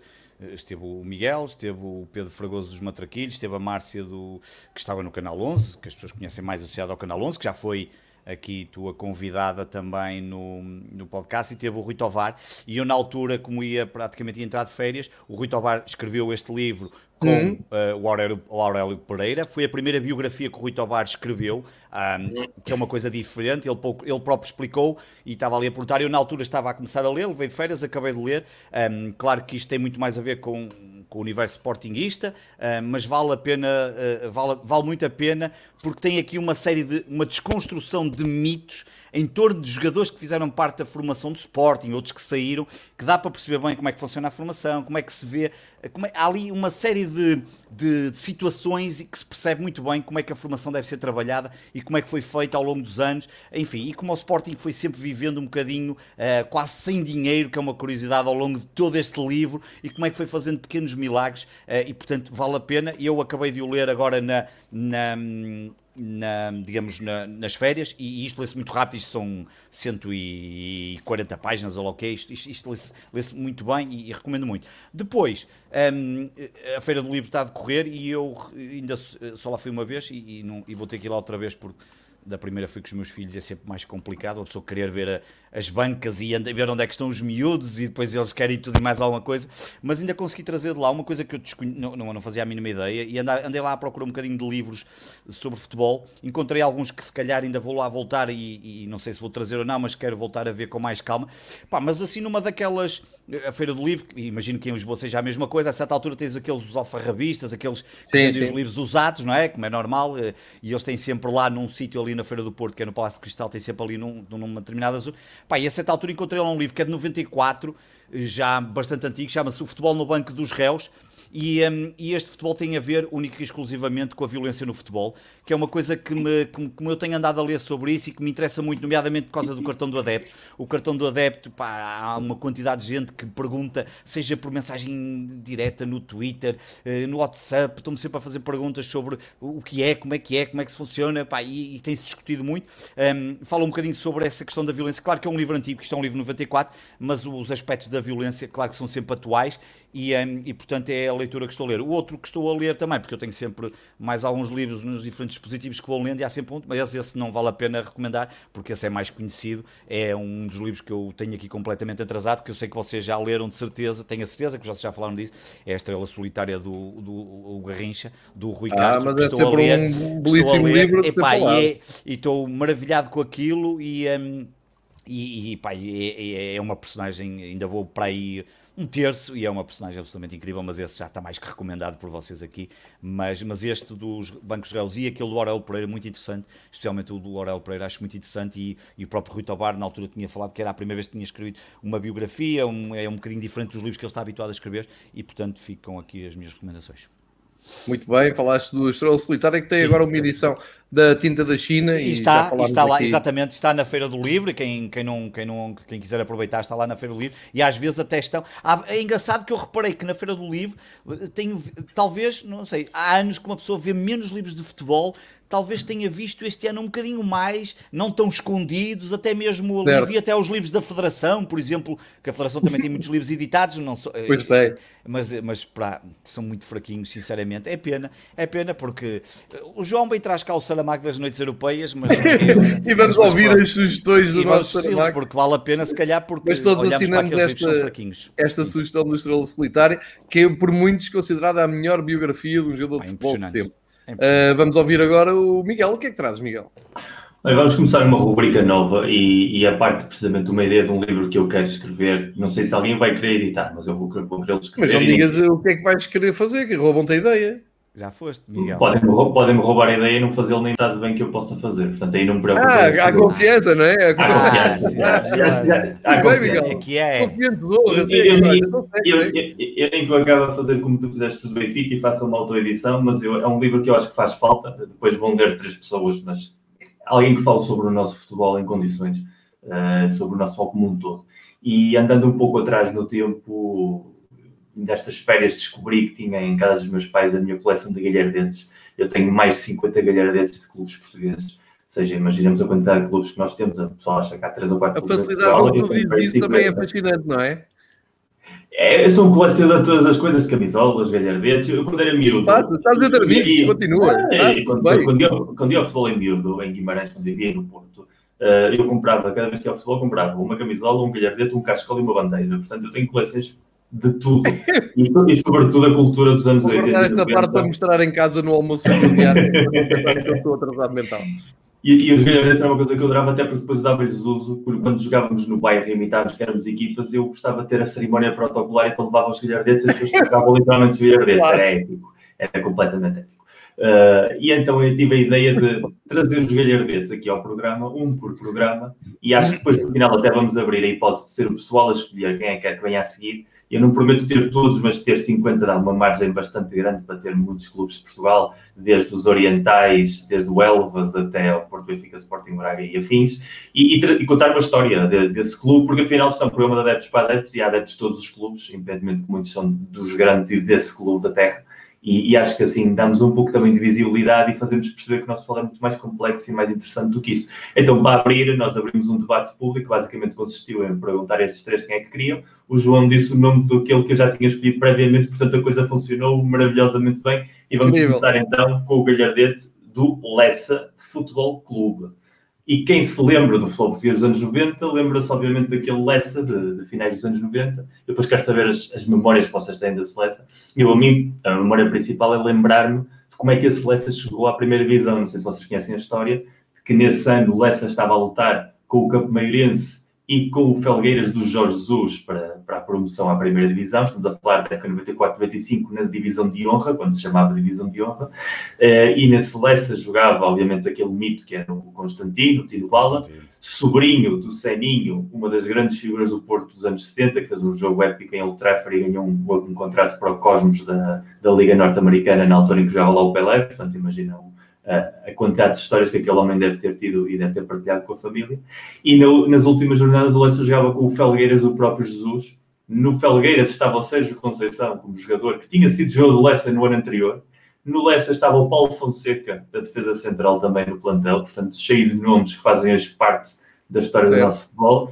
E na noite anterior, os jogadores do Leicester têm uma intoxicação alimentar porque vão todos ao restaurante e a comida estava estragada e passaram a noite no quarto de banho e, e- e nas urgências hospitais. E ainda assim, no dia a seguir, foram a Felgueiras e foram ganhar ao Felgueiras do JJ e classificaram-se finalmente para, para a primeira divisão, onde já tinham estado uma vez nos anos 50 e estiveram três anos na primeira divisão. O Constantino era aquele avançado que toda a gente achava que ia dar o salto a um dos grandes e depois nunca deu. Eu lembro que na altura jogava o primeiro Championship Manager que dava a possibilidade de treinar as seleções e obviamente, como todos eh, treinavam o Porto e cada um treinava o seu clube e também treinava a seleção e eu convocava sempre o Constantino, porque antes de convocar o Paulo Alves e o Constantino, preferia o Constantino claramente, até porque o Paulo Alves era de Sporting e não fazia sentido nenhum que ele estivesse. E, e realmente é uma equipa que depois é é despromovida precisamente à boa maneira portuguesa nos, eh, de forma administrativa, porque tinha acabado na terceira temporada de conseguir o melhor resultado de sempre, um 12 lugar, que era algo absolutamente mítico para um clube tão pequeno, e devido ao caso Guimar, aquele célebre caso de corrupção arbitral do presidente do Lessa com o árbitro José Guimar, que lhe ofereceu 500 contos para ajudar num jogo contra de Viseu, quando o Lessa ainda estava na segunda divisão B, acabou por levar a essa despromoção administrativa que deu muito jeito na altura, acho que foi a vitória de Setúbal, que anda sempre também nestas histórias, portanto não surpreende ninguém. E, e sobretudo é a ideia também de recuperar esse, esse derby mítico de Matosinhos, que toda a gente fala de Leixões, e Leixões é um clube que tem uma história riquíssima também e uma cultura local muito forte, mas o Lessa faz parte da, digamos, da zona chique Lessa Palmeiras, zona chique de Matosinhos. O estado de Lessa está à beira da autostrada que vai até Viana do Castelo, passa por Vila do Conde, depois para o Zende, e, e, quem normalmente faz, como vocês, as viagens a todos os campos de futebol do norte de Portugal, passar pelo estado de Lessa é quase uma obrigatoriedade. E é um Sim. clube que agora está no, está no Campeonato de Portugal, depois de ser divisão nesse ano, nunca mais voltou a levantar a cabeça. Era um projeto muito curioso e faz parte dessa identidade dos anos 90. E aí voltamos ao, então ao início do Ser Mais Outros Europeus. É um clube que representa o que aconteceu no futebol português dos anos 90, que foi o aparecimento de repente na primeira divisão de clubes dos grandes Porto e do Grande Lisboa. Uh, o futebol português moveu-se sempre a nível demográfico e económico como o país, houve uma altura em que havia uma presença muito forte da margem sul pelo peso industrial que aquilo tinha, nos anos 80, sobretudo a época do, da indústria textil do Val do Ave, e todas as, todas as equipas à volta daquilo acabaram por aparecer na divisão. E nos anos 90 é a época em que começam a aparecer os turistas, o Amador, o Alverca, os clubes à volta do Grande Porto, e o Lessa entra nessa dinâmica. Faz todo sentido que a sua história esteja aí encapsulada. É o primeiro galhardete da nossa coleção e vamos deixar agora no, que o pessoal depois nos comentários, quando ouvir isto, uh, vá começando a dar sugerências e, e, vamos a partir das sugerências escolher e todas as semanas trazemos aqui uma história diferente e quero saber que memórias é que vocês têm do Lessa como, como adeptos desses três anos loucos dos, dos 90s. Não tenho essa bem, cap... Deixa-me só dizer uma coisa que eu não tenho a capacidade. Eu não tenho a capacidade que o Miguel tem de. Obviamente, o Constantino era uma referência e lembrava muito bem, mas no outro dia, só dizer aqui uma curiosidade: no outro dia, no final, acho que foi no final do ano passado, no campeonato, passei a. pá, devia de ser. Eu tinha ido para aqueles lados, para uma unidade comercial, e quando estava a regressar, vinha com a minha mulher passei perto do estádio e estava a decorrer jogo e estavam eles todos cá fora, agarrados à rede a assistir ao jogo, que estava por havia público, e achei um piadão e eu fui, isto é mesmo futebol que já não se vê.